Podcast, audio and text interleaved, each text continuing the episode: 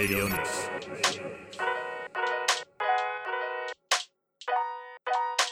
レディオニクス46回目。今年最後となりました。今日はなんかしないけどやる気あるよ俺。ずっとやる気ないこと多いんだけどもなんでかどうかわかんないけどちょっと不思議なものを見ちゃってさ来る途中に。あの普通のこう商店街を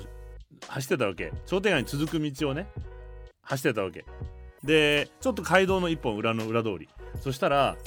まああんまり人通り少ないんだけどまあヨレヨレのまあおばちゃんって言っても俺年下だと思うんだけどまああまり右でじゃない髪の毛ボッサボサで眼鏡かけててそのおばちゃんの背中に天使の羽が生えてる。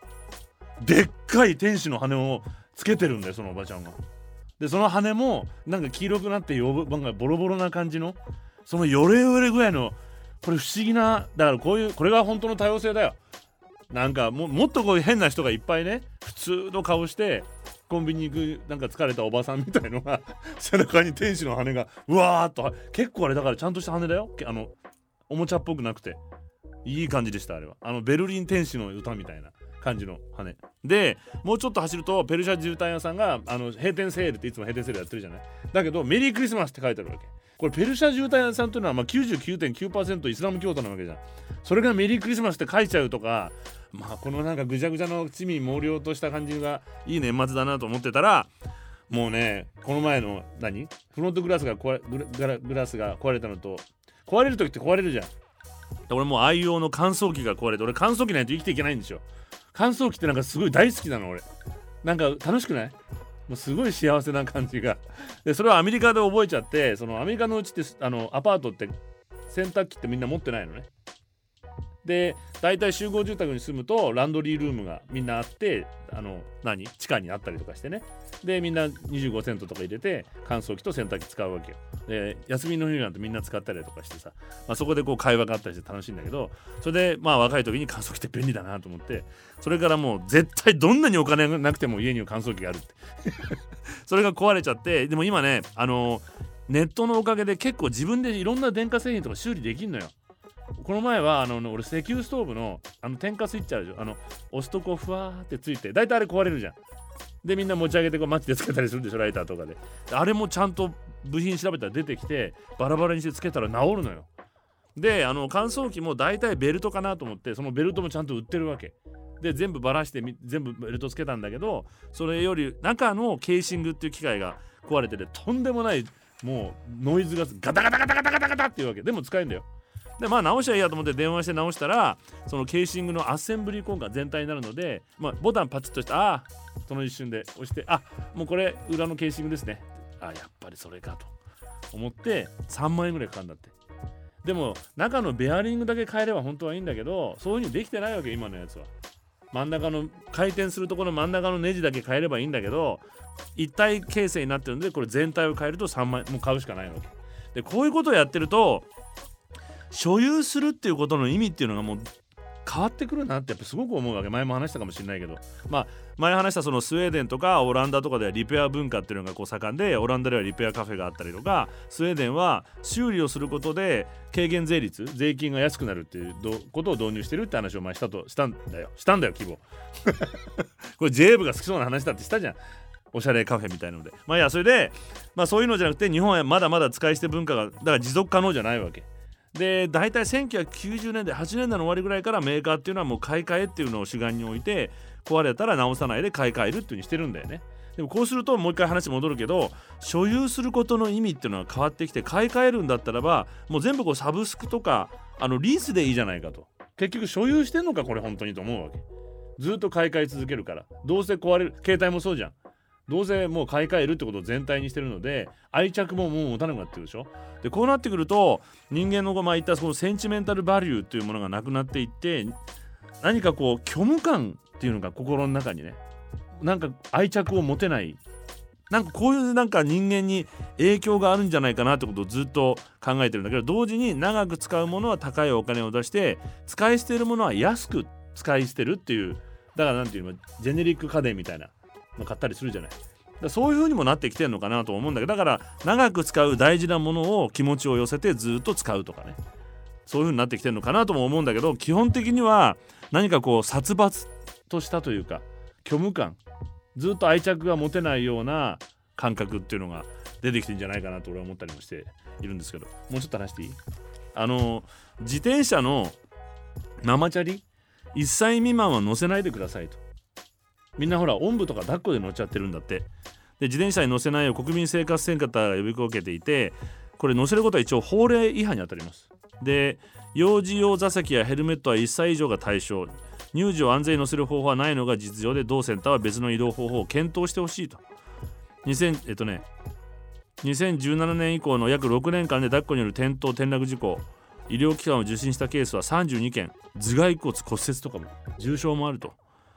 担当者は現状ではおんぶでも安全に乗せることは難しい。自転車はヘルメットと幼児用座席を使える1歳からにしてほしいと。とはいえ移動手段がないわけじゃない。あともう一つこれね俺これは100%今すぐ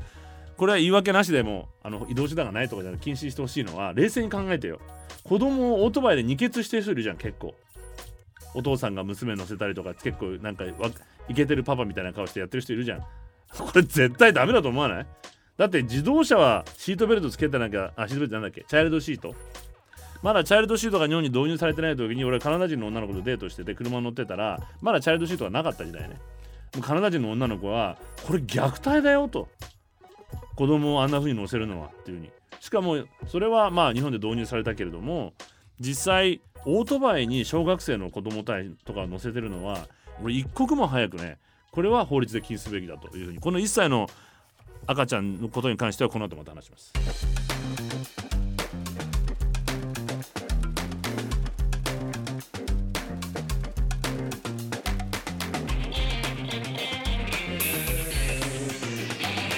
Radio Nix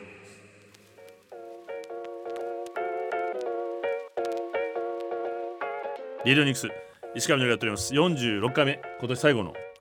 回ですけれどもさっきの自転車の話はちょっと置いといて他に話さなきゃいけないことがあったのでそれ先にどんどん。あのー、やっぱり予想通りこれはちょっと前回パレスチナじゃなかった、えっと、イスラエルのねあのー人質に取られてる家族が記者会見をやったじゃない。そうすると今度は反対側がやるわけですよ。あれは仕込みで。だけどちゃんといいことを言ってて日本政府にやってほしいと俺がずっと言ってるように日本はできる立場にあるって話を。してたら今度やっぱりイランのねあの外務えっ、とイラン外務省の次官が来日して記者会見やってます。やりましたよね。でジェノサイド集団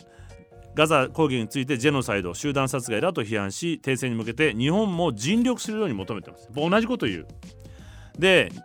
彼が言ってるのは、まあ、イランはガザに支配するイスラム組織ハマスを長年支援してきたことで知られ。ってことはハマスと話せる人たちねこれ。今回の戦闘をめぐってその出方が注目されていてハギ氏は日本は米国に対しアメリカに対しこれ以上イスラエルを支援しないように説得すべきだと。でできるでしょ日本はと。で今これで、ま、毎回言ってるけどもバイデンの支持率が激減してるわけ。だけどやめらんない。もうややめらんないのよ本当に。で誰かに止めてほしいわけ。でそれができるんじゃないですかってこの人も言っていて。で彼記者会見やったじゃなだけじゃなくてちょっと調べてみたら一応ねあの政府の人たちと会うみたいなことがあったので調べてみたら外務省とちゃんと会ってます。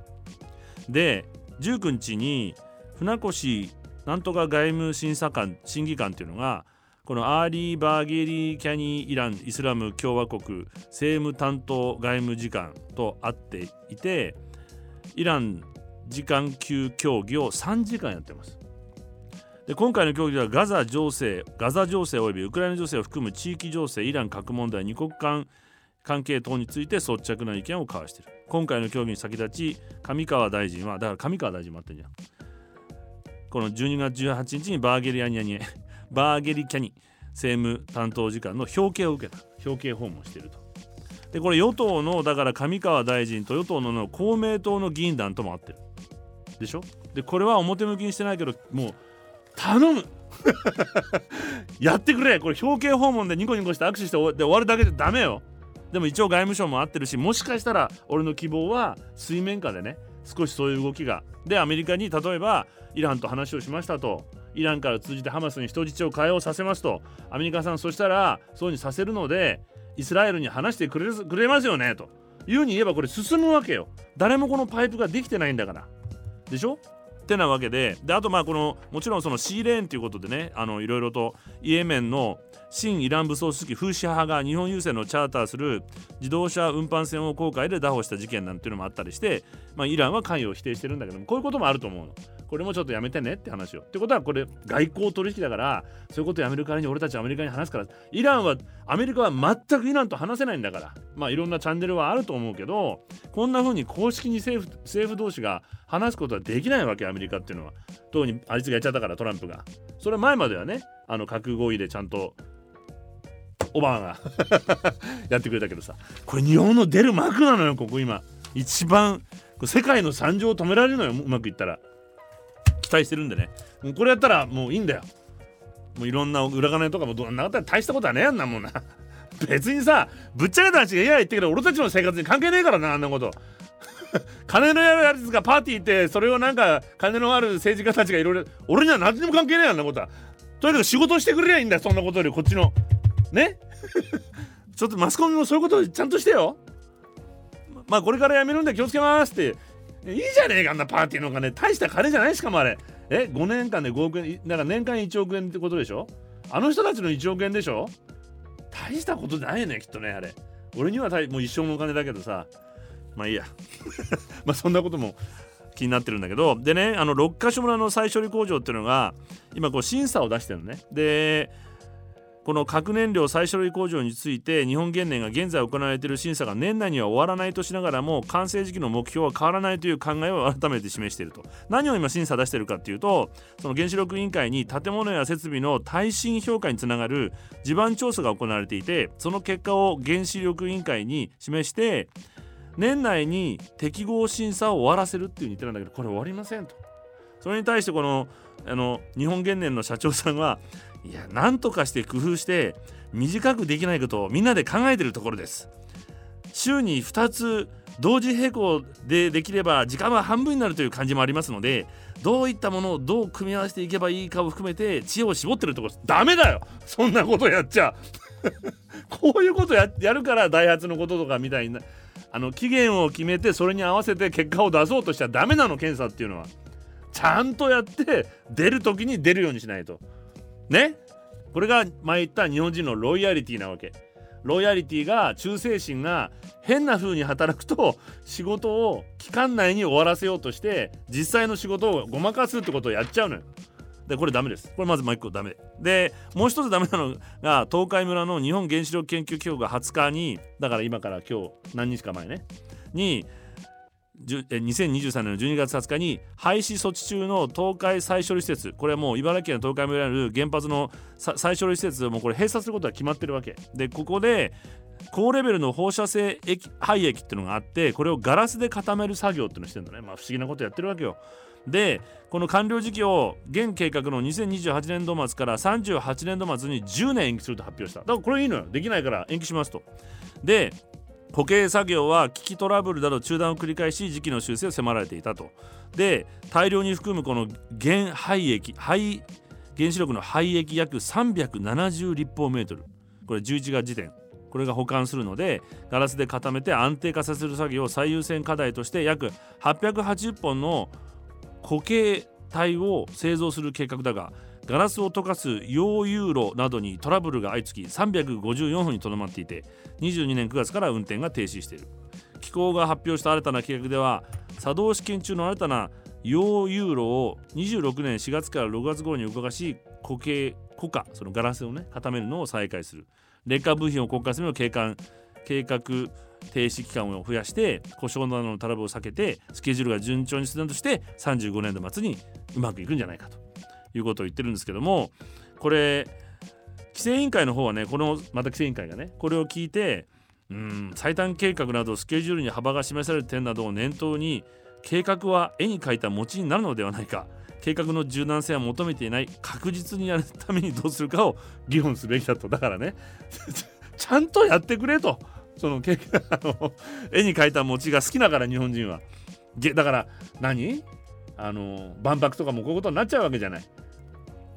サンクコストねまあ言った。一回やめたことはやめらんなくまあいいや。でそのガラス固形化の残り520本以上新たな溶融炉1機で製造する計画についてはこれまでの実績の見れば極めて野心的な数としてこれ難しいだろうとまあいろいろ言っててこの9月の会合で規制委員会は28年度完了についてあまりにも非現実的として早期の見直しを求めていて施設は14年にこれ廃炉が決まってます。でも現実問題廃止にはこれ今後70年かかるんだって。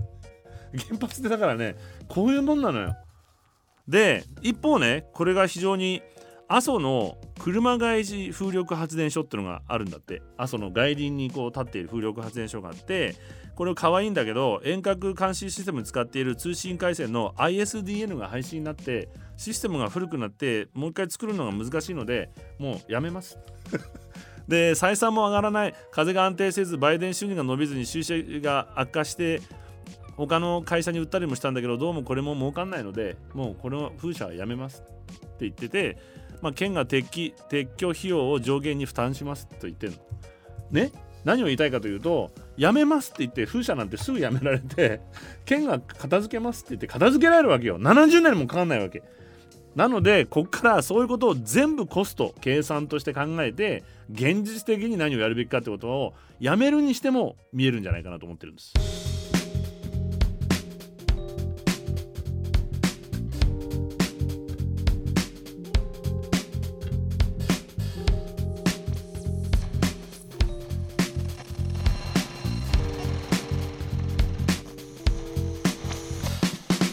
Radio Nix.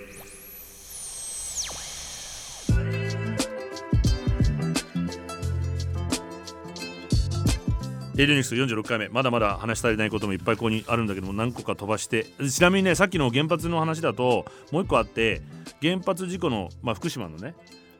話なんだけどももともと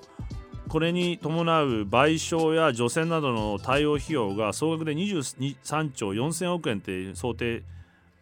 になったの。想定していた21兆5000億円から膨らむことが分かったんだって。でも何兆円も増えてると。でこれ増えてやっても実はこれまた今度ゆっくり話させてもらいたいんですけどこれ国連から人権あの問題として取り上げられてるんだよね。国内避難民だ扱い。だから難民なの。福島の人って。国内では難民状態で彼らの人権が満たされていないっていうふうに国連から厳しく注意されてます。でそれを満たすにはこの金額でも足りないはずなわけ。でいかにこの原発っていうのが非現実的な非現実的なんだよ。よく原発を現実的なあの解決策として使わざるを得ないって言い方をするけれども全く非現実的だからコストを見ても。成り立たない。回収できないもんだって。だってこれ電気代払わされてるでしょ俺たちまた。ね。まあ使ったからしょうがないんだけどさ誰かの犠牲の上に。そしてさっきのね自転車の話なんですけれどもこの移動手段がないからしょうがないわけじゃないこれ。やめろって言ったって切羽詰まってるお母さんたち。ね？でも夕方すごいじゃないもう血眼になって。もうちょっとスピード落として怖いから。信号もクソもないからね。もうかなり暴走してくるので。あれリミッターつかないかね。なんかつくんでしょ？なんか漕ぐ力かけるいくつになってるんでしょ？らしいけどいや明らかにもうねあれは超えてる。ギュンギュン来るもん。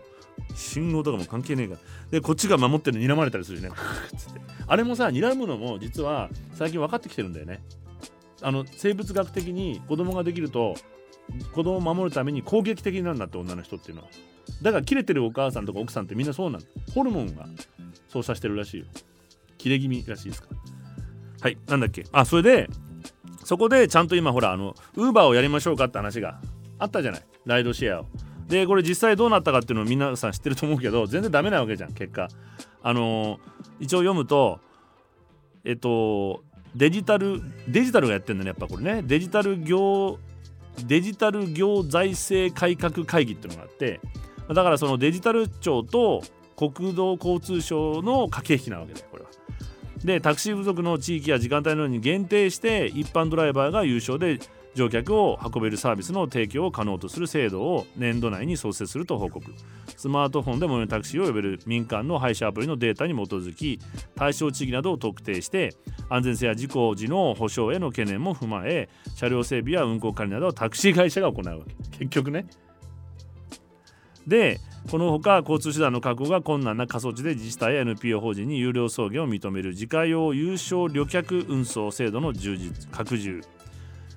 これが逆だからあるわけじゃん逆走とかさ。地方でね。お年寄りが。運転手に義務付けられている研修要件の見直しなどタクシー規制の緩和を盛り込まれているということで新たな制度設計の際タクシー業界の働き方改革や処遇改善に逆行しない仕組みが必要だとの意見が出たということで、まあ、だからこれバランスを取ったわけじゃないですか。タクシー業界に関して。既得権益に対してね。でこれに対して簡単にみんなそうだというふうに言う人そうだっていうのはないダメだこんなのっていう人たちいるけどもでもやっぱりさっきのあの電化製品じゃないけどあの 何て言えばいいのかな守るものと使い捨てるものとかっていうこととかをちゃんとバランスをとって考えなきゃいけないと思うのね。で果たしてタクシー業界はどこまで守るのかって言ったら何でも自由化するってのは良くないと思うで食べ物に関して俺は自由化は絶対ダメだってよくあの言わせてもらってるんですけどそれでね TBS で番組やってたりするんだけどあの国民のその利益としてインフラストラクチャーとしてやっぱり国が関与して守んなきゃいけないものがあるっていうことは大前提でだからタクシーこういう形になってるのもある程度分かるのね。でじゃあどういうことを言いたいかというとどの国も最初からこれ合法だったわけで日本はこれ違法なわけ一応ね。どの国も合法だったわけじゃなくてグレーなままあるいはこう違法のままこうスタートしたわけ。で実際はこう人々のニーズがあってみんなもう使っちゃったんだよねあるから。さっきのママさんみたいのが1歳の子以下の子を抱えてる人が自転車よりもウーバー使えっていう違法だけどグレーだけどそリスクはあるけど必要だから使わざるを得ないお年寄りとかもいるわけじゃん。でこういうことが広まっちゃって法が後からついてったわけどっちかっていうと。でそれでも日本はこう今今それになりかかってるけども、まあ、日本は誰も使ってないけど 日本人真面目だからロイヤリティがあるからまた。であのみんなが使う既成事実が先だったわけででだけど共存できるっていうことが他国を見てると分かるわけよ。でユーザーが使い分けてるし日本の場合は例えばこうガバメントコントロールってのはもともと強すぎるわけ政府主導っていうのはね政府が決めたことにしかやっちゃダメですとでこれ産業界も何もあるいはその特定の基礎権益を持った産業界が政府にロビー活動をしてこういうことになったりとか原発が動いたりするわけじゃない。でそうするとあのただ成長産業を潰してしまうということが起きちゃうわけだよね。今後出てくるでこれを日本はずっとやってきて今こう停滞してる部分もあるわけじゃない。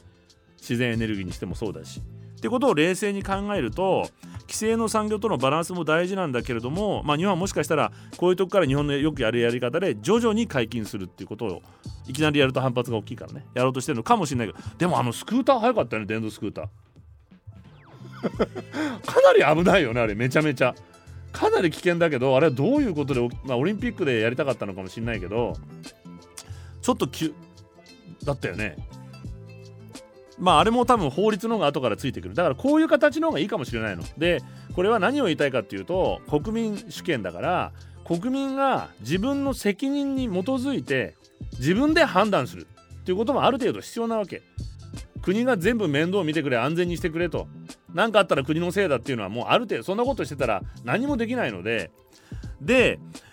例えばねその政府主でもう一個は政府主導で決めたことって失敗することがずっと続いてるって話をこの番組でしてるじゃない大企業と政府が決めたことでいろいろアンモニア発電やろうとか今やってるけども何回かやってきたことはみんな失敗してこんな20何何兆円もこう原発で事故を起こしたりしてるわけよ。で最近は特にそういうことが多いのででねで今回のはタクシードライこう着目してほしいのが実はこれタクシードライバー現現役のを保護してるんじゃなくてタクシー業界を保護してるわけででしょ？雇ってる方とその業界団体を保護してるわけ。でこれはダメなんだよ。守るべきところが間違っていて守るべきはドライバーなわけ。そうするとドライバーの仕事をなくならないようにしてあげれば実は共存できるの。なんでかっていうことを言うと例えばアメリカでも当初はタクシー産業と対立したわけね。で徐々に共存してったわけ。使う人が多いから。で使い分けるわけよ消費者って賢いから。例えば俺が乾燥機を買う時にまあもうどうせどうせ壊れるんだったら前の乾燥機もちゃんと日本のブランド品で日立だったの。3回も修理したわけ。どうせこれるんだったらもう安い中華で買って使い捨てすればいいやと思ってネットで見てたの。安いのよもう。2万いくらとかあるわけ。だけどいろいろ見てると使い勝手があんま良くないの。でじゃあじゃあ日本製かなってやっぱなるわけ。高くてもパナソニックかなと。でパナソニックの一番安いのにしようかな。これが消費者じゃん。でこれタクシーもね実はそうなのよ。ウーバーのが安いけどやっぱりちょっと知らない人車乗るの嫌だなとか。絶対時間通りに行きたいからタクシーの方が安心だなとか。ね。こういう風に使い分けるわけです。で俺実はなこんなこと偉そうに言ってるけどタクシーには全くほぼ乗らないのでよく分かってないの。自分で運転するから。だけど簡単に分かってる範囲で言わせてもらうと LA と例えばロサンゼルスでは流し流しのタクシーいないのね。あんまりねアメリカで流しのタクシーがある街って少ないの。基本的にはもともと呼ぶわけディスパッチをするわけ。電話してね来てねって言って。でまあたまさかその観光地の例えばあのハリウッドのウォーク・オブ・フェイムみたいなところに行くとあのお客さんを乗せたばっかりのタクシーがいて「え乗っていい?」っていうのはあるよ。いくらぐらい？みたいな。のはあるけどもなのでまあウーバーの必要性もあったわけ。がしかしニューヨークになってごらんなさいよあなた。ニューヨークってのは昔からイエローキャブの街なわけじゃない。でみんなピーって口笛吹いてタクシー「ヘイタクシー!」って呼ぶわけでしょ。でここで共存ができたかっていうとできたのよ実は。あんなタクシーの街で。からどっちかというと東京に非常に似てるわけ。ごちゃごちゃしてて地下鉄もあっていろんな公共手段もある中でタクシーがあってしかもあのニューヨークのタクシーのイエローキャブとかっていうのはメダリオンっていうのがあるのね。ボンネットのところにメダルがついてるの。コインみたいな。でこれが認証マークなの。でこの数って決まってるわけ。ニューヨーク市で出していい。だからもちろんここに参入してくるって言ったらタクシー業界は怒るよね。自分たちの利権が脅かせ脅かされるから。だけども共存できて今何が起きてるかというと会社例えばウーバー対そのライドシェア VS タクシー業界ではなくて今日本で起きてることね。ではなくて会社 VS ドライバーっていう構図になってるわけ。結局ウーバーともう一個リフトっていうのがあるんだけどウーバーリフトには組合がないわけね。まずそれが雇用されてるのかっていう問題もあるから。いわゆる独立事業主が単にアプリを使って個人個人がやってるって形だからさ。でしょ？だから組合ないんだけども他の組合各種入れるわけ労働者として。で例えばニューヨークでは特にね一番タクシーが盛んなニューヨークタクシーワーカーアライアンスってのがあるの。結局運転手さんのお客さんを乗せてるタクシー業界の同盟組合があるわけ。でこれはウーバーもリフトもグリーンキャブもイエローキャブもいろんなタクシー会社がドライバーたちが集まって自分たちの権利とその仲間の権利のために戦ってるのね。で1年間で103.3ドル払えば加入できるわけ。だから今で1万5000円ぐらい。でいろんな保証とかさ健康保険とか事故を起こした時もカバーしてくれたりするわけよ。それがウーバードライバーでもできるわけ。でこれロサンゼルスじゃないのね。まだ。一番タクシーが盛んなニューヨークであるの。日本もこうなればいいのよ。でそのニューヨークのユニオンがまずこの Uber Lyft とずっと実は権利を争ってきたのね。あのタクシードライバーさえが Uber や Lyft のドライバーのドライバーのために戦ったわけ。同じドライバーだから。わかるでしょ？ででこの先月ね歴史的なこれ勝利があってニューヨーク司法長官事務所がこの組合の訴えっていうのをずっと聞いていてちょっと何年間か調査した結果長年にわたりこのウーバーとリフトは本来乗客が支払うべき税金をドライバーに負担させていたり、まあ、払うべきところのお金をちゃんと払ってないいわゆる賃金のピンハネをしてきたとこれ。もう今まで歴史上最大のピンハネだっていうこと結論を出してウーバーに対して2億9000万ドル。でリフトに対して3800万ドルの和解金をの支払いを命じたわけね。でニューヨーク州に大体今10万人いるというこういうこのライドシェアドライバーがネットとかで申請すればちゃんと不足分をもうもらえる。これがドライバーを守る。雇用を守るってことじゃない。権利を守るっていうのは業界を守ることじゃなくて労働者を守ることなのよ。でさらに両者に対してニューヨーク市街まあニューヨーク市でニューヨークステイトじゃなくてニューヨーク州の市街で最低賃金が定められてるのが26ドルなのね。最低賃金26ドルだよ。今いくら日本だと？1515かけてよ。4000円ぐらいじゃない？最低賃金。20で3000円でしょだって。で6かけて5630 3800円3800円ぐらいだ。だよ今最低賃金。どうなのよ。あのアメリカで今さ実はこのホワイトカラーよりブルーカラーの方が賃金が上がっちゃったっていう現象が起きてるんだから人が足りないからアメリカは。給料出さないとね。で有給病そして有給の病欠シックリーブっていうのがアメリカまあ普通の会社でもあるんだけど有給休暇と別に有給病欠っていうのがあるのね。でこの有給病欠も認めるように指示してこの司法長官のレティッタ・ジェームスっていう人が両者は厳しい環境の中働くドライバーから長年に渡ってお金をかすめ取ってきたと。彼らの多くが移民で家族を支えながら働いている。これでやっと法のもと守られ正当な対価を得られるというふうに語っていてニューヨークタクシーワーカーアライアンスさっきのねタクシーワーカーアライアンスは引き続きニューヨークのドライバーの独立性と利益を守っていくと組合ね。でこれニューヨークだけじゃなくてこの影響がさっき言った俺の俺の俺のカリフォルニアとかワシントンにも俺の友達も実はウーバードライバーがいるのでカリフォルニアでロサンゼルスで。こうした結果が得られることを望んでると。でねドライバー不足で困ってるお母さんたちがいるわけじゃん。お年寄りもいるわけ。でそれを業界タクシー業界を保護するためにまだまだそれで自転車乗るなっていうこれまた現実が全く現実無視したことが起きてるわけ。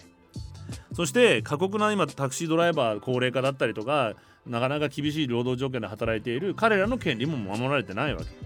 本当に誰を守るか。で俺たちももっとタクシー呼びたいわけ。呼びたい人はね。足りないわけじゃん。これ年末のこのパーティーシーズンにさ。この前その運転手で俺病院行くのにさあの先週あれだったのよ。胃カメラの検査したわけ。でこの前23日前にね。で朝早く行かなきゃいけなくて麻酔してやるので前自転車で行ったら看護婦さんが作りやがってさお医者さんに「石川さん自転車で来たんです」って。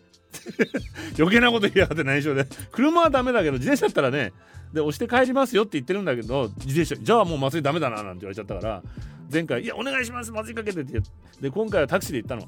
でその GO ってやつ呼んでみたの初めて。高いねあれ。高っけ。歩いたら30分ぐらいのところ1700800円かかった。やっぱきついじゃんこれ。でなかなか呼べなかったりもするわけだよね。で運転手さんに聞いたら今足りなくてこの前蒲田の駅前で駅前にえっとね100人並んでたってタクシー待ちで でもう今年末のこの忘年会シーズンだとアプリで呼んでも全然決まもう呼べないっすっていうふうに毎日新入社員来てますよっていうぐらいなので別のオルタナティブなライドシェアっていうのがあっても絶対困るのはもしかしたら業界が最初戸惑うかもしれないけど労働者も消費者も満たされるシステムだと思います。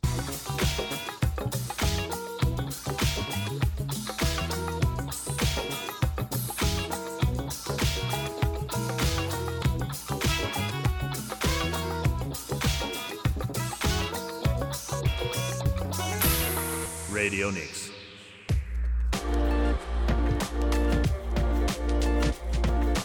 レディオニクス46回目、まあ、そういう意味でもね組合の存在っていうのはちなみにあのウーバーってイーツは日本で組合あるんだよね。ちゃんとやっぱああいうメンタリティを持ってる若者はそういうことを考えるらしくて、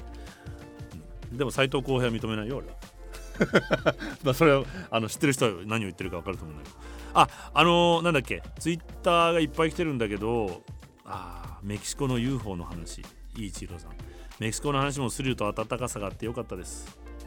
ところでメキシコでは UFO が家族目撃され宇宙人の遺体も発見されてますね。オカルト大国なんて聞くけど国民の反応はどうなんだろう。石川さんは UFO を信じますか？たまにはこんな話題もいいでしょう。ありがとうございます。こんな話題したらまた番組終わっちゃうので取っときます。今読んでから後悔した。でただ俺気になるのがさ UFO ってこれ信じますかって言い方をするじゃん。これなんか違和感ない？信じるかどうかっていうさで信じるっていうことはその何て言うの？現実を無視して概念としてもういわゆるスピリチュアルな話になっちゃってるわけじゃん。わかる？信じるか信じないかって、まあ、人間ってのは何かを信じてるものなのよ。あの僕は信じません。無神論者ですとかで軽々というやつもいるけど無神論者ってのは無神論者っていうちゃんとしたあの議論あの、えっと、思想があるからね。あの簡単に言うと水道の水を飲んでる時点で何かを信じてるわけよ人間っていうのは。全部調べてないでしょこの水がいかにちゃんとしてるか。今 PFO とか入っちゃってるけど。ね？だから人間というのは実は何かを信じて依存して生きてるわけ。なので信じることっていうのを僕は考えなきゃいけない。その UFO の話もあるんですけど。あそうあとねあの寄付の話もね。ちなみに今頭の中に皆さんが、えっと、いい一郎さんが子供がいいなって言ってるのは子供っていうことを考えると子供ってなかなか難しくて子供の団体って意外と資金があるところがあったりして足りないのは人間の交流なのよ。しかも継続的なね。でこの話もまたゆっくりしたいんだけどもあと子供以外だとあとあ僕はあの俺が YouTube でキーンGood Feel Good TV でインタビューした人とか化石賞受賞が過去の、えっと、気候危機に対して当事者意識を持って気候変動対策がデモ行進を行っている若者が増えてる印象だと。でその YouTube で紹介しているような人たちとかいいんじゃないかっていう。あこれ寄付の対象じゃないか。えっと、ちゃんと読もう。日本は2度目の化石賞でも気候危機に対して当事者意識を持って気候変動対策やデモ行進を行っている若者が増えている印象石川さんは金のフィールグッド TV でインタビューしていた人とか化石賞受賞が過去の笑い話になるようにできることを探していきたいということであのこれもね非常に寄付先はでまあ寄付先はあのまあその前に今この話先にしよう。この話は何を言いたいかっていうともちろんそういうことも大事なんだけど学生は勉強してください。活動もいいけど。あの活動っていうのはプロパガンダなわけ。みんなにその意識変革を促すわけね。で意識変革がみんなできてる。じゃあ今現実変革ができてないわけ。だとするとまだまだ未来がある若者たちは何でもいい。どんな分野でも環境に貢献できるんだから。それを真剣に勉強して結果を出すことを日本人は考えて信じる信じないの話だからこれまた。概念じゃないのよ。現実に新しいものを作って風車を回してで政治を勉強する子はいかに日本の政治が間違ってるかってことを勉強したり技術を勉強することは子たちは新しい技術でいかにタービンがよく回るかってことを勉強したりねこういうことを勉強して現実変革をしていくことをやらなきゃダメ。声を上げるのは分かった。それもやってほしいけど。でこれちょっと俺そに違和感があるの。あのそれは世界中の若者に対してね言うこと聞かない大人たちがいるのは分かる。勉強もしてくれ。もう一つ。両方やってくれてると思うけどね。あの年寄ると若い人に批判的に。でその寄付先はなので子供がいいなって一郎さんが確か言っててくれてたしあとはホームレスもいいなって誰かが言ってたよね。いいなっていうか。でホームレスの人は例えばビッグイシューって昔から俺がね仲良くしてる団体があったりあとアフガニスタンのまたアフガニスタン大変なので実はあんま報道されてないけどアフガニスタンの支援もできます。こちらから例えば提案するとえっ、ー、とホームレス団体アフガニスタンの団体あとちらっと前話した難民支援協会。現実問題今日本に難民として暮らしている人たちの支援もあります。こんなことをちょっと今後来年も含めて話していきたいなと思いながら本題に入っていきたい。豆腐ですよ。だからずっと話してなかった豆腐の話をごめんだからねちょっと前にあの山梨行く前にあの群馬に行ってきたわけ。でもう寂れた道の駅閉店間際の道の駅で残ってるものを買って油揚げと豆腐を買ったわけね。もういいや。って俺これ絶対食べるものだしと思って。でしたら油揚げあのな厚揚げあったらよかったんだけどな。いやいやおじさん豆腐と油揚げでいいから。いや厚揚げがあったらだからないもの言ったってしょうがねえだろお前のって思ったんだけど。なんかねおじいちゃんが作っててでそのおじいちゃんがさもう後継ぎがいねっつってさだいたい1日3個ぐらいしか厚揚げ持ってこないからすぐ売り切れちゃうんだよ。厚揚げうめえんだけどな。あれはよかった。だからねえんだろうと。だからもうしょうがねえから豆腐と油揚げでいいおじさんで買ってきたら。これがねとんでもねえうまさなのよ。いやすっごいただの豆腐よ。もうしかももう閉店負けだから割引になってるわけ。油揚げも美味しいの。もう焼くだけでネギパラパラって醤油チャッとかけてさカリッカリに焼いて。もういらないの。これメインのおかず。豆腐も焼くこで食えるわけ。豆腐ってうまかったんだよそういえばと思って。確かに思い出すと子供の時はさ豆腐屋さんに買い物に行かされてさなんか洗面器みたいなの持って。で俺大好きだったの。真冬でも冷たい水に手が真っ赤になっておじさんが手さっと入れてさ不思議とそれがかっこよかったんだけど浮いてふわ半分浮かしたみたいに手に持ってそれを包丁でスッスッってこうパッて入れてくれたのあったじゃん。あの豆腐だよ。なんかこれ AM のラジオみたいになってきてるけど。こういうの。こういう話ない？あと豆腐屋のおじさんがパープーってこう来てさあの株で。でそのおじさんからかって怒られたりしてさそれも洗面器持って買いに行くの子供あれうまかったじゃん。でいかにでこの前ねつい先日もう思い直して一番高い豆腐をスーパーで買ったの。手作りみたいな。何の味もしねえ。ってことを考えるといかに俺たちはまずいものを食ってるか。この効率を優先することによってね。でもう一回今ほらクラフトビールを作りますなんてかっこいい若者たちいっぱいいるじゃん。クラフトビールとかなんかち、ま、豆腐作れと。豆腐屋どれだけなくなってんのよだって今。クラフト豆腐だよ。今これ何かやりたいこうかっこよくやりたい若い人たち今ぜひやって豆腐屋さん。もうおしゃれなパン屋とかもいらないからもう。うまい豆腐と油揚げを食わせろ俺に。絶対うまくいくから。と思わない？中目黒あたりでやってごらんよ。なんか。いやいそうじゃんそういうのも。もうすぐもう俺取材に行くよ。もうメディアそういうの大好きだから。若い女の子がなんかやっちゃったりするとさ。でねそんな話をしてたらこれ見たことあるかもしれないけど実はえっとねどっか行っちゃった。はいありました。でねその豆腐ちゃんとした豆腐食わせろと思ってたらなかなかないんだけどもこれ実はアメリカで作り続けてる現存するアメリカ最古の豆腐屋っていうのがあるらしいの。これもしかしたら知ってる人もいるかもしれないけど。でちなみに太田豆腐店っていうでこの歴史がねもうなんか心打たれちゃって紹介したいんだけどもあのオレゴンのポートランドにあるのね。で1911年開業今年122年間やってる豆腐屋さんよ町の。で第二次大戦中の4年間太田ファミリーが日系人使用所に入れられてる間だけはお休みしたけどそれ以外ずっとやってるわけ。いまだに。でこの意外と古い最近はねアメリカに行っても随分変わっちゃったんだけども、まあ、俺に英語を教えてくれたアメリカ人のおじさんは日系だったのでその人が教えてくれたんだけど古い日本っていうのは実はアメリカの日系社会に残ってるんだよって話を結局時代が止まっちゃってるからさで彼が言うには僕たち日系のうちには天皇陛下の写真と美空ひばりの音楽がかかってると。でイタリア人のうち行くとディーン・マンチの写真があってあって 音楽が流れてると。でこういうもんなんだよアメリカはってことを教えてくれたのね。家に入るとバラバラの文化があるわけ。みんないろんな国から来てるから。だからあっちこっちに国旗を立ててあるんだよって言われたの。アメリカって国旗がいっぱいあるじゃん。一歩外に出たらお前ここアメリカだぞっていうことを分からせるために。なるほどなってそれまあ彼の思いだと思うけどそれ一理あるよね。まあまあそんな中その122年間やってきてるこの太田豆腐店。で幸いにもその間もアメリカ人の大家さんが店を取っといてくれたわけ。この4年間も。かわいそうだって同情してくれて。だから時代っていうのはアメリカ中が反日感情になっていても目の前にいる人たちはそういうふうに思わないわけだよね。でこの感覚が広がれば戦争は止められるという話なんだけど直接知ること。で1890年から1910年の間に日本人の人口はまずこのポートランドのオレゴンのポートランドでねまあいろんなところに日本町ってあったんだよね。あの俺一番びっくりしたのがえっとねコロラドのデンバーに行って夜中もう何十時間も旅して夜中にデンバーに着く寸前にこうヘッドライトバスがこう右左にこう曲がるわけじゃない。街の中入ってっからハイウェイから。バッと入って角をふーって曲がったらいきなり真っ赤な鳥居が見えて俺どこにいるんだ？俺オレゴンだった。オレゴンじゃなかった。えっとデンバーに日本人町があったの。桜なんとかっていう町があったの。まあなので日本人の人口はこのポートランド1890年から1910年の間に20人から1500人膨れ上がります。日本人人がいっぱいいたんだよ昔は。外に輸出するほど。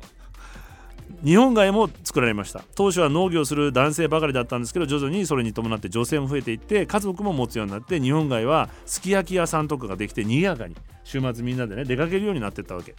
でそんな中1911年岡山出身の太田兄弟っていうのと長野さんっていうのがパートナーを組みて豆腐屋さんをオープンしました。でやがて太田はもともと岡山でもあもともとこの太田兄弟は岡山でもともと豆腐屋さんだったんだこれ、ね、ちなみに日系の人って四国出身の人が多いんだよね。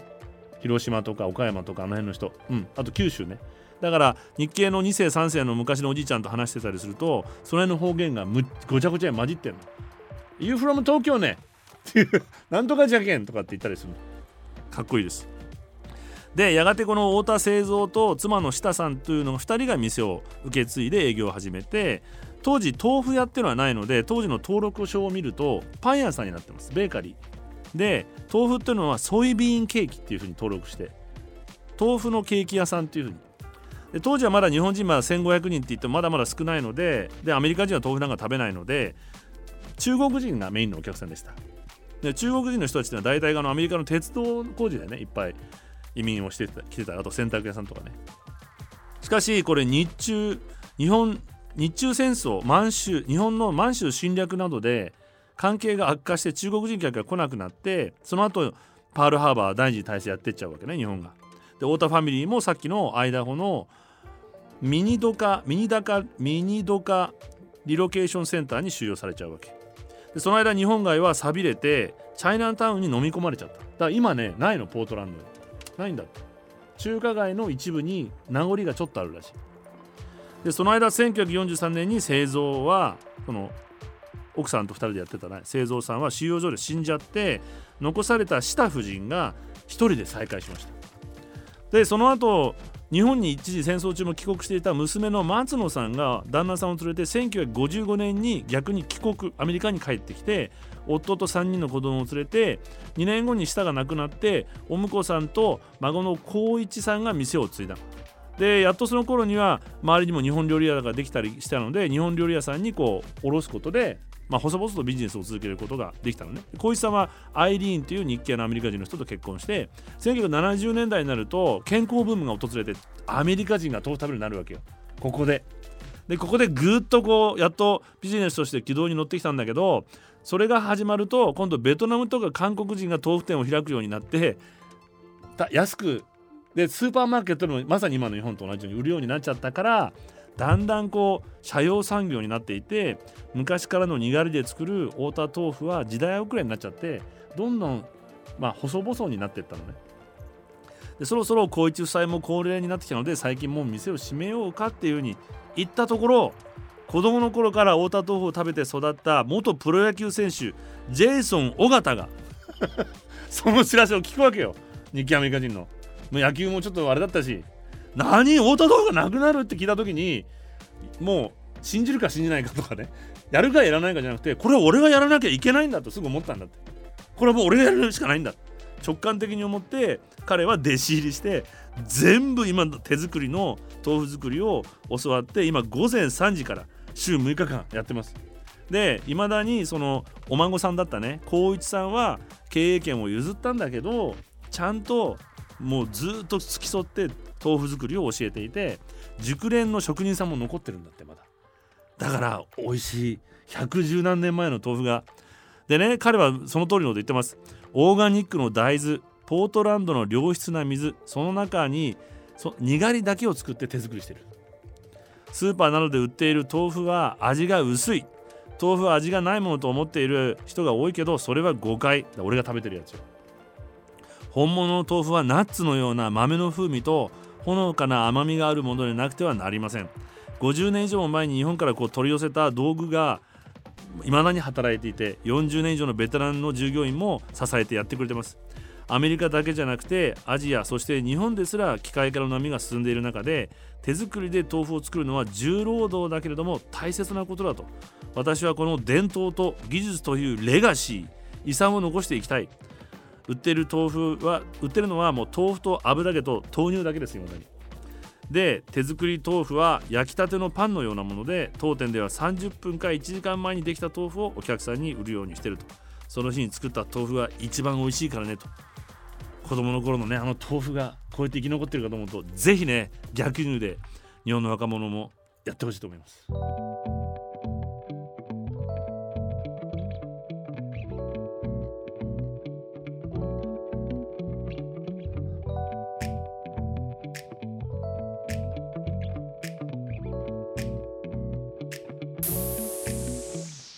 Radio Nix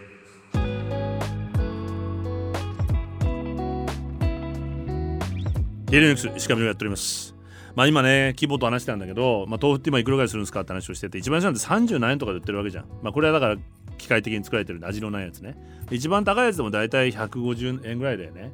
これ安食料の値段がさこの番組で話したっけ前？エンゲル係数の話。したよね。どんどん安くなってるわけ。でこれはさフェアトレードが行われてないんだよね。この安む安物買い文化っていうのを日本人はもう腹の底からこれ貧乏くせえことねもうちゃんとお金を使うってことをやっていかないと、まあ、もちろん景気が良くないとか給料が上がらないってことあるけどお金を回していくってことを考えてで大事な産業を支えていくっていうこう自負を持ってさやっていかなきゃいけないなと思ってるんですよね。で美味しいものが食べられるように。でもちろんそのまあ俺牛乳でそういうことずっと TBS でもやってるんだけど足りない部分はもちろんとはいえこう生活給料が上がらないのに物価が今上がってるわけででインフラであるこう食料っていうのがなくなってってしまう何？高くなってっちゃうと困るので差額はちゃんと政府が補填するとかってやればいいじゃない。ねはいなんだっけやればいいじゃないってよその国はやってんだよ。であのガソリンとかやってんじゃんだって。えっとねそういえばおがっちさんが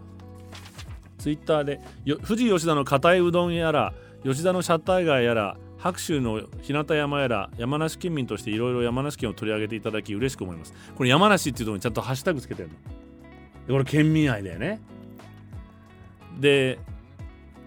あさらに食料に関しては国内で消費して余剰分輸出する。それが本来の形ってこともツイートしてくれていますけども。でねこの山梨の話もまたさっきの豆腐と絡めて群馬もそうだけどせっかくいいものを宝の持ち腐れしてるわけじゃん。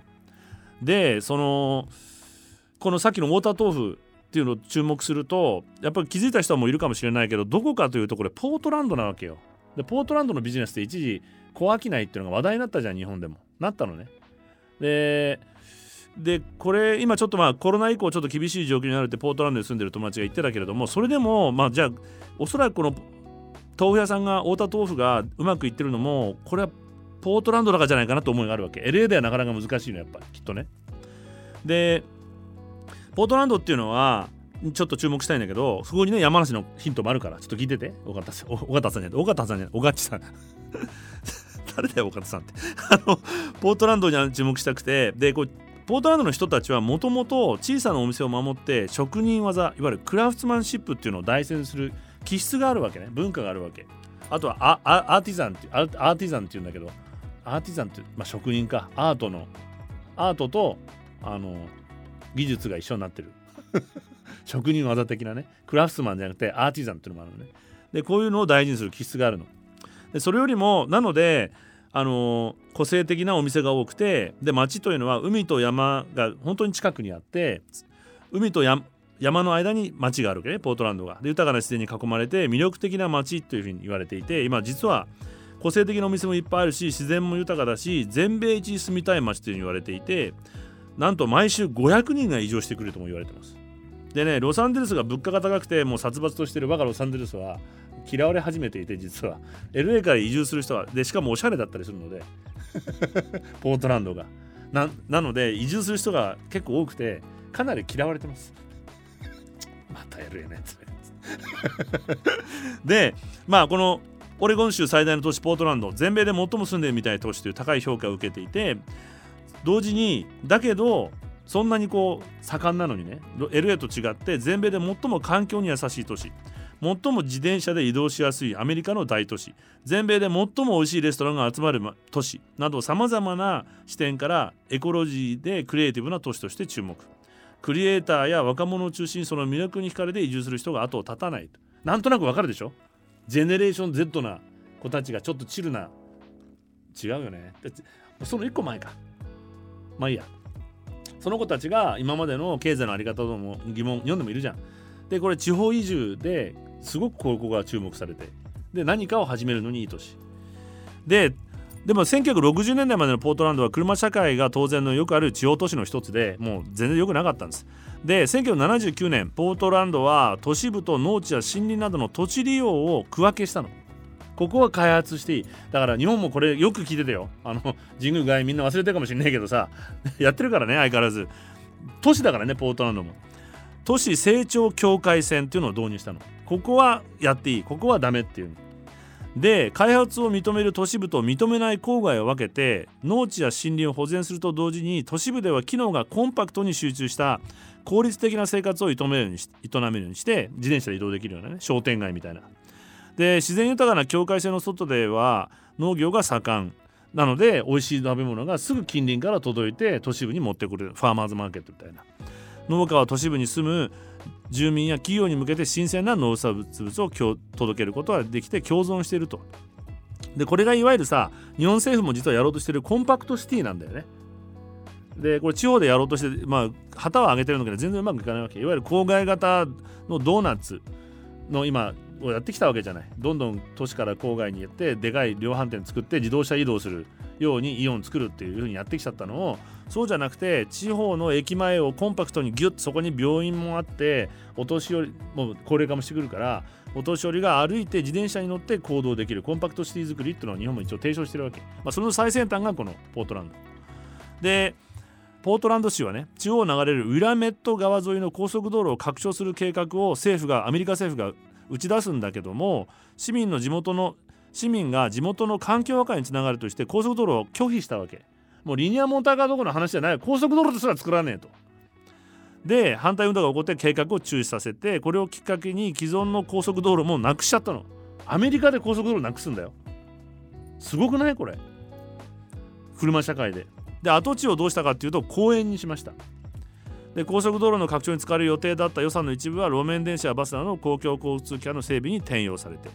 公共交通機関を車以外で移動できるようにしました。ポートランド環境に気を配り生活の質を対戦するヒッピーたちが多く移り住んでいました、まあ、簡単に言うとロサンゼルスカリフォルニアで行き詰まった人たちがもっと北に行ったわけだよね。もうもうやだこんな境って言ってホテルカリフォルニアだともう終わったとここは。で自動車社会そのアメリカで他の地域と違う独自の文化をまあコミュニティとして作っていったわけ。で脱車社会を決断したポートランドの朝例えば川沿いでヨガやジョギングを楽しむ人とか通勤通学するチャリンコがいっぱい走ってる。アメリカでは珍しい景色。で路面電車も走ってる。自動車自転車専用レーンもある。公共交通機関もいっぱいあってすぐ自転車も持ち込めるようになってるわけ。これ今の若い子たちの憧れのライフスタイルじゃん。で LA も真似しようとしてるの。これが流行ってるから。あの都市の今地下鉄一生懸命今からもう一回作って でバスなるべく LA のダウンタウンって昔危険地帯だったところに若い子がいっぱい住んで古いアパートみたいなのを再開発してチャリンコでダウンタウンの中で半径何マイルで暮らすっていうのが若い子の間でかっこいいとされてる。まあかなりこれは なんていうか無理があるんだけどね現実 LA では。でポートランドではできてる。で、まあ、いわゆるローカルファーストなわけ。なのでお店も大手チェーンがないの。イオンとかイオンはないけどないんですよ。で実はマクドナルドも2つしかないんだって。だからもうほらまたあのかっこいいガストロなんとかとかっていう美味しいハンバーガーがいっぱいあるわけよ。若い子たちが作ってる。ビールとね。でだからそのマイクロブルブルワリーブームっていうのも実はここからスタートしてます。知ってる人はいっぱいいると思うけど。で市内ではもう51もマイクロブルワリーがあるんだって。でワイナリーもあるし野菜の直売所もあって地産地消ローカルファースト。そしてネイバーウッドアソシエーションっていうのがあって1970年代から地域の課題っていうのは住民が意思決定をして街づくりをする。だから高速道路反対することができる。もう新宿なんだっけそのあそこさっき言った神宮外にその作らせない。でこうしたことをやってたら逆に一番魅力的な街になったわけだって住みやすいように作るんだもん。で多分で文化発信をしての発信地になって今日実は何曲何曲かかけてるんだけどアメリカの若い子たちが一時流行ったアメリカーナっていうねアメリカの伝統的なこう感じの匂いのする音楽っていうのもポートランドから起きて起きてきてたりとかまあ同時に大企業もあるんだよ。俺が一緒にやってるキーンもそうだし。ねポートランドだとあとなんだっけ？ナイキとかもあるんじゃない？だから結構大きいねアウトドアメーカーいっぱいある。えっ、ー、となんだっけ？あれもそうだよね。忘れてた。後で思い出す。で人口 6, で大きい会社と同時に人口64万に対し1万9000の会社スモールビジネスは14%あるんだって。大きい会社もあるしスモールビジネスはそのうち14%なので地域経済コミュニティ食小売店エコな街これらを実現可能にしているのがこのポートランド。でプロスパーそれを実現しているのがプロスパーポートランドという1958年にポートランド市が全米一住みやすい都市になる目的で作ってる意図的に。だから夢に書いた餅ではなくて住民もそうだしポートランド市もプロスパーポートランドという市の中にそういう役所があります。でウォーターフロント地区の再生歴史的価値のある施設の保存公園の開発と整備企業支援ローンアフォータブル住宅の供給アフォータブル住宅っていうのは低地安い家賃で住める人どんな人もね。で小売事業支援雇用創出就業支援路面電車の推進などっていうふうに。だから例えば太田さんが豆腐屋継ぎたい時はここにローンを頼めるわけ。市にね。小売業採算が合わない小売業だけどこういうのを残したいと。でその名前はですねもともとはポロスポアポートランドじゃなくてポートランド市開発局ポートランドデベロップメントコミッションっていう名前だったの。開発。だけど開発じゃねえよなっていうことでプロスパーポートランドにしたプロスパーっていうのは繁栄するポートランド。何でも成長することだけじゃなくて繁栄することを求めていこうと。でも実際こういううまく繁栄してるわけだよね。でこのプロスパーポートランドは市の組織で雇用創出さっき言った創業支援就業訓練就業訓練までしてるの。小さなビジネスを支援するプログラムを作ることで包括的に経済を推し進めると。大企業だけ三井不動産とかばっかりを支援しない。で公平な経済を構築するのが目的。さまざまなパートナーと協力し市の課題に取り組んで公共事業も実現して公園町の景観の向上コミュニティセンターを作ったりポートランドをより住みやすい街にしていると。住みやすい街にしたら人が集まって活性化するのは当然なわけだよね。企業の得じゃなくて。5人のエグゼクティブメンバーと市長から5人のエグゼクティブメンバーが市長から任命され市によってそして認可された地域住民によるボランティアグループと一緒になってやってるので独立性が保たれています質の良い仕事活気のあるコミュニティと街多様な人たちとコラボすることによって作り出されてそこから生まれる豊かさは全ての人種のポートランドに暮らす人ポートランド人って言ってるけどもポートランド人に公平な環境と環境と収入をシェアしていくと。でねここで注目したいのは公平性って言葉を使ってることなんね。でこれ日本ではあんまりまだ使われないけれどもあの平等っていうのはイコーリティね。で公平ってのはイクイティっていう英語で言うのね。カタカナっぽく言うとイクイティとイコーリティね。で日本人はこれ混同してることが多いです。でよくねそのツイッターみたいなバカなメディア みんな書いてくれてるけど何かこう弱者支援をすると不公平だ不公平だっていうバカいるじゃん。だから今回のなんだっけ今俺がずっと問題にしてたえっ、ー、と税金のやつあったじゃん。ずっと問題にしてて忘れてるけど他の話してるから出てこないけど。えっ、ー、とあのほら税金のやり方変えたやつあったじゃん。消費税の。あインボイスインボイス。インボイスでもなんか堀江美もみたいなバカがもともと何ピンハネしてんだあいつらみたいなこと言ってるでしょ。これは公平彼は平等って話をしてるのね。そうじゃなくてこれは公平な話をしなきゃいけない。イクイティの話をしなきゃいけない。でフリーランスっていうのはそのフリーランスでいる時点でもう負を背負ってるわ。けでしょ？でそれが社会に貢献して働いてるのでなので彼らには、まあ、それで収入の少ないフリーランスには免税という制度が設けられてるであいつらだけずるいっていう考え方は平等じゃない。これは平等じゃないんだよ当然。そうではなくて公平かってことを考えなきゃいけない。でこれよくこれをイクイティとイコリティの話をする時に絵で説明するんだけどこれ俺も教えてもらったことがあるんだけど例えば野球を見ますと。外から野球を覗きたい。だから高い塀があって覗ける背の高い人は背伸びすればちょっと台をじゃあ1 0センチの台を置けば野球が見えます。背の低い人も平等に1 0センチをの台を上げてもこの人野球見えないわけだよね。なのでこれが平等の理念。平等に 10, 1 0センチ与えたから文句言うなとでもこの小さい人は野球見れないわけ。なのでこの小さい人に3 0センチの台を上げるわけ。そうすると一緒に野球を見れるよね。でこれが公平っていうこと。でこれは人種格差があったりとか性格差があったりするのでそういうふうに公平にサポートしなきゃいけないってことをこのポートランド市はやってる。で具体的にウェブを見ると例えばねサポートローカルスモールビジネスっていうのがウェブページがあるわけ。で例えばなんだろうな。うんと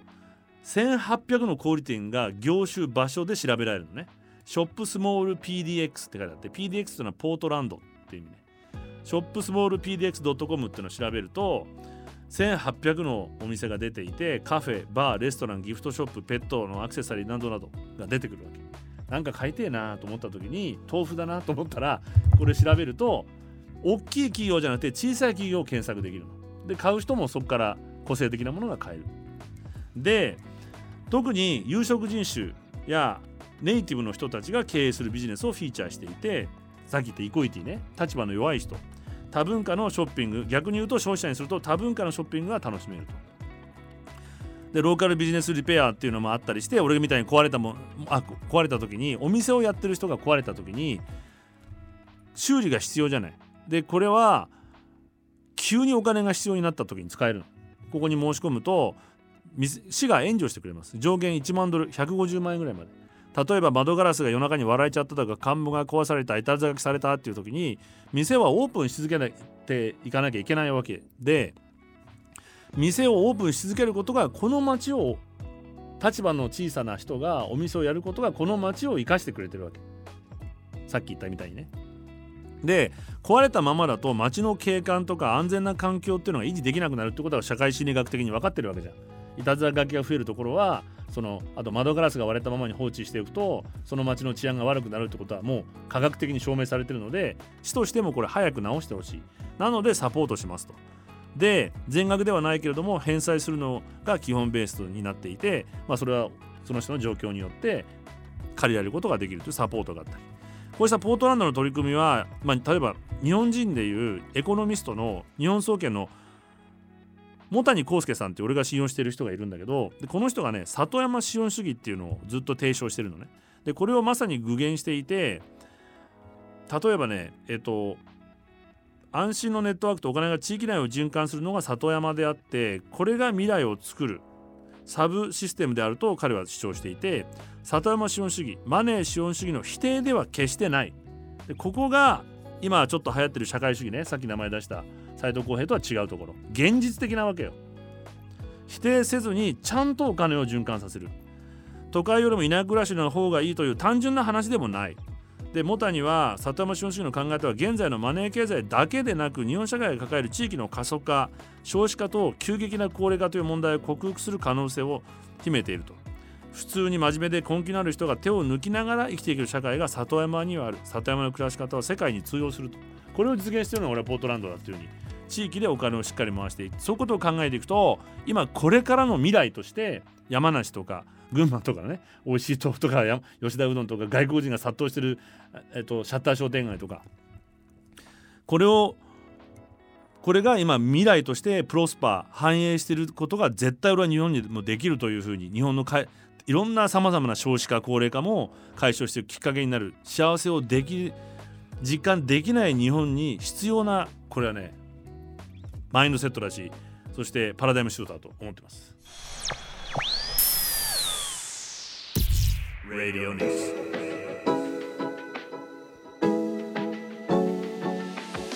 ディリオニクスいつもより多めに話してます。だよね。46回目。というのはもう来週お休みなのでこれ分けて聞いてもらったりとかあるいはこの間にまあいろいろお正月あるからね。別にいいけどもしちょっと聞いてくれるなんて気持ちがある心の大きい人は過去のアーカイブを聞いてもらいつつ思い出に浸ってもらいたいなと。でなんだっけ？あのさっきのねポートランドなんか例えばアディダスのアメリカの本社もあるしナイキの本社もあるしあのコロンビアだ。俺言いたかったの。アウトドアメーカーね。コロンビアが一番古くからあるんじゃないかな。であのおばアメリカのコロンビアはおばあちゃんの顔が書いてあっておばあちゃんが認可し認めましたってハンコがアプローブドとか確かハンコがマークがついてるんでね。あの代々やってるおばあちゃんがちゃんと実際に雪の中歩いて大丈夫でしたみたいな。最近ちょっとファッショナブルになってるけど。なのでそういうアウトドアメーカーなんでかっていうとあの雪もあるし海もあるしアウトドアが満喫できる都市生活ができる場所なんだよね。まあそんなところです。はい。ということを考えると、まあ、日本はこれからできることがまだまだいっぱいあるしそういう視点に切り替えていくと、まあ、例えばリニアモーターカーとか大きな工場を誘致するとかっていう考えではなくてみんなが住みやすい都市を作っていけば逆にそこから出なかったりとかあるいは新しいビジネスを求めて移住する人たちが出てきたり最終的には大企業も来て税金も結果としてはね落としてくれることにもなると。で里山主義というのは例えばさっきの茂谷さんが言ってたのは本当に僕は俺はあの人番組ゲストに来てもらったんだけどあの自分で見たことと自分で知ってることしか話さないしもしそれを本気で話すとだけどそれが間違ってたらごめんなさいって素直に謝るからって言って世界乗り鉄なんだよね。だから電車であっちこっち世界中回って目で見てきたことを話してくれるの。でまあなので、まあ、そんな中彼が分かりやすく言ってくれたのが例えば今さっき郊外型ね地方にイオンができました。でお母さんがそこにパートに出ます。ね。でそこでスターバックスがあります。ギャップがあります。H&M があります。でここでじゃあスタバでコーヒー飲んだらこのお金はどこに行く？地元に行かないじゃん。まずアメリカ本社にドーンと行ってそこから分配されてアフリカにのコーヒー豆行ったりするギャップは？ギャップで買うとほとんどの金が単にアメリカ本社に行くよね。でそのおこぼれがバングラデシュであの工場で働いてる女の子たちにほんの数ドルいく。数ドルもいくかどうかみたいな話でしょ。これ地元のからお金どんどん出ていくだけなのよ。でこれをおばあちゃんの作ってる大福1個買ってくれればいいわけ。でおばあちゃんがお金になっておばあちゃんもそのお金を地元で使うようになってでそこでしかないものがあれば外から買いに来るじゃん俺みたいな豆腐食わせろみたいなやつが。ね。でしまいにはじゃあ美味しい豆腐作りたい。東京ではオープンするのがまず物がない。例えば美味しい水がないとか。じゃあクラフトマン何？そのマイクロブルワリーみたいにそのなんだっけさっき何つったっけ俺。まあいいや豆腐屋をやろうというねこだわり豆腐屋をやろうという若者が移住したりするようになるわけじゃない。でこれを現実にできてるわけ。でこれが里山資本主義で前言った通り都市というのは歴史的にも地理的に見ても人口が絶対増えないことはもうこれ事実として証明されちゃってるので都市化をすればするほど少子化していくわけよ。地方が豊かになればそして産業農業が豊かになれば子供も生まれるようになる。でこれをねぜひねシフトをこうチェンジしていく勇気をなんかおこぼれをね大企業のおこぼれをこうもらうみたいな地方の発想はもうやめると。いうことで一つお願いします。でもねさっき言ったダメな LA の話をしていい？僕の。あのね昔若い時に今30年前 LA にいた時に大好きになったお店があってそのお店はカフェトロピカールっていう名前なのね。当時は治安の悪いさ本当メキシコ人のギャングが殺し合いをしてるとこにあったわけ。でだけどお店でそのお店だけは紫色に色が塗られててもう何ともホッとする。でそこでキューバコーヒーを飲んでここにねグアバコンケーソっていうねパイがあるの。グアバグアバね。グアバパイの。グアバパイなの。グアバコンっていうのは with ね。ケーソっていうのはチーズ。グアバ with チーズ。パイの中にグアバのペーストとクリームチーズが入ってる。これがねもう夢のようなうまさなわけ。これは当時アメリカで俳優やってたりもして事務所を決めた時に「こんにちは」って顔見せに仕事してから行くわけじゃん。でアメリカのこう甘いものっていうのはどのどの味屋さんでもどこでもみんなそうなんだけどピンクの箱に入れてくれるのね薄いピンクの。でここに入れて「お土産持ってきたよ」って言って「ありがとう」って言って「何かあったらよろしくね」って世間話して帰るじゃん。帰った途端にすぐ電話が鳴って「お仕事か!」と思って電話取ったら「みのるって何?」って言ったら「さっきのパイどこで買ったの?」それはねっていうぐらいそれぐらい美味しいパイだったでねそのパイがあったんだけどもそのパイを毎回行くとまず飛行場からその足で食べに行ったりしてたわけ。でもしかしたらご覧してるかもしれないけどまあいいの。それで帰る時とかにももう一回食べて帰るでもなぜか今回はふとね漫画さして食べなかったのよ。で帰り飛行場に友達が迎えに来てくれて行く途中に「あ俺グラバコンケース食ってね」って言って友達また次食べればいいじゃないって言われて帰りました日本に。俺もツイなんだっけあのインスタでフォローしてるでロサンゼルスのニュースもこうなんだっけそのアプリとかで見れるようになってたらそのロサンゼルスのローカルニュースで5チャンネルのニュースからなんとカフェトロピカール閉店ですと。何と！俺のロサンゼルス出た4日後にもう突然の閉店をしてその長蛇の列ができてみんな思い出の味を語ってるわけよ。でもうねこれな50年やってたんだって。それがね閉まっちゃったの。でちなみにリトル東京にある末広っていう和食屋さんもあるんだけどこれはあんま行ったことないんだけどここはアメリカ人に逆に人気でここももうちょっと閉まるって話になっちゃってでここ一番古いんじゃないかね残ってるので今反対運動が起きてるらしいよ。住民あのそのお店が好きな人で、まあ、ジェントリフィケーションっていう地下鉄が来てね今さっき言った。家賃が上がってこういう現象が起きてるんだけど今こんな風にとにかく変化が激しくてドッグイヤーって言われるぐらいねもう一時行ったわけじゃない。もう1年で7年のスピードで進むようになっていて、ま、情報化でどんどん進んで変化していくと。でねさっきの物を持つって話と一緒で人間がこの変化に疲れてるんじゃないかと思うのね。もうあまりにも次から次へと物を買い替えなきゃいけない新しいものが次から次へとすごいスピードで変化していってでレストランの予約するのもいつの間にかロボットが答えるようになったりするわけじゃない、まあ、そこで俺の個人の中でテーマにしてたのがオーセンティックっていう言葉をテーマにしてたの。でオーセンティックっていうのはトラディショナルとはちょっと違うのね。さっきのオータ豆腐はトラディショナル。だけどそういう思いを継いで例えば新しいクラフトビールあクラフトビールさっきクラフト豆腐やれてたんだ新しい人がクラフトビールを新しい知恵で作って作るとするじゃないこれはオーセンティックなわけよ例えば新しい日本酒を今中目黒で作ってる子たちいるらしいけど昔の製法を使いながら今のアイデアを取り入れた。ビールの作り方ワインの作り方を取り入れた日本酒ができたりするとこれオーセンティックな日本酒だったりするわけ。完全に新しいものではなくて。新しいけれども何かずっとホッとする正当なものが残っている。例えばオーセンティックなピザですとかオーセンティックな料理とか新しいデザインなんだけど懐かしさを感じるオーセンティックなジーンズとかね定番とかって言われる。安心できるものっていうのはこれ最近人柄にも使われて彼はオーセンティックだよねっていう風にバーチャルっていうものが対してあるわけじゃない言ってもこれ全部偽物で現実に存在しないものとしてこの偽物に価値をつけようとする時代の中で多分みんな疲れていて本当に長く安心して付き合えるものとか変わらない本質を備えたものへの欲求が強くなってると思うのね。まあ、それとちょっと似た感じで若者のレトロ文化昭和ブームみたいなものがあるんじゃないかなと思ったりもするんだけどそうしたことをあちこちで実は言ってたらオックスフォードが選ぶ今年の言葉2023年にこのやっぱりオーセンティックっていうのが選ばれたんですよ。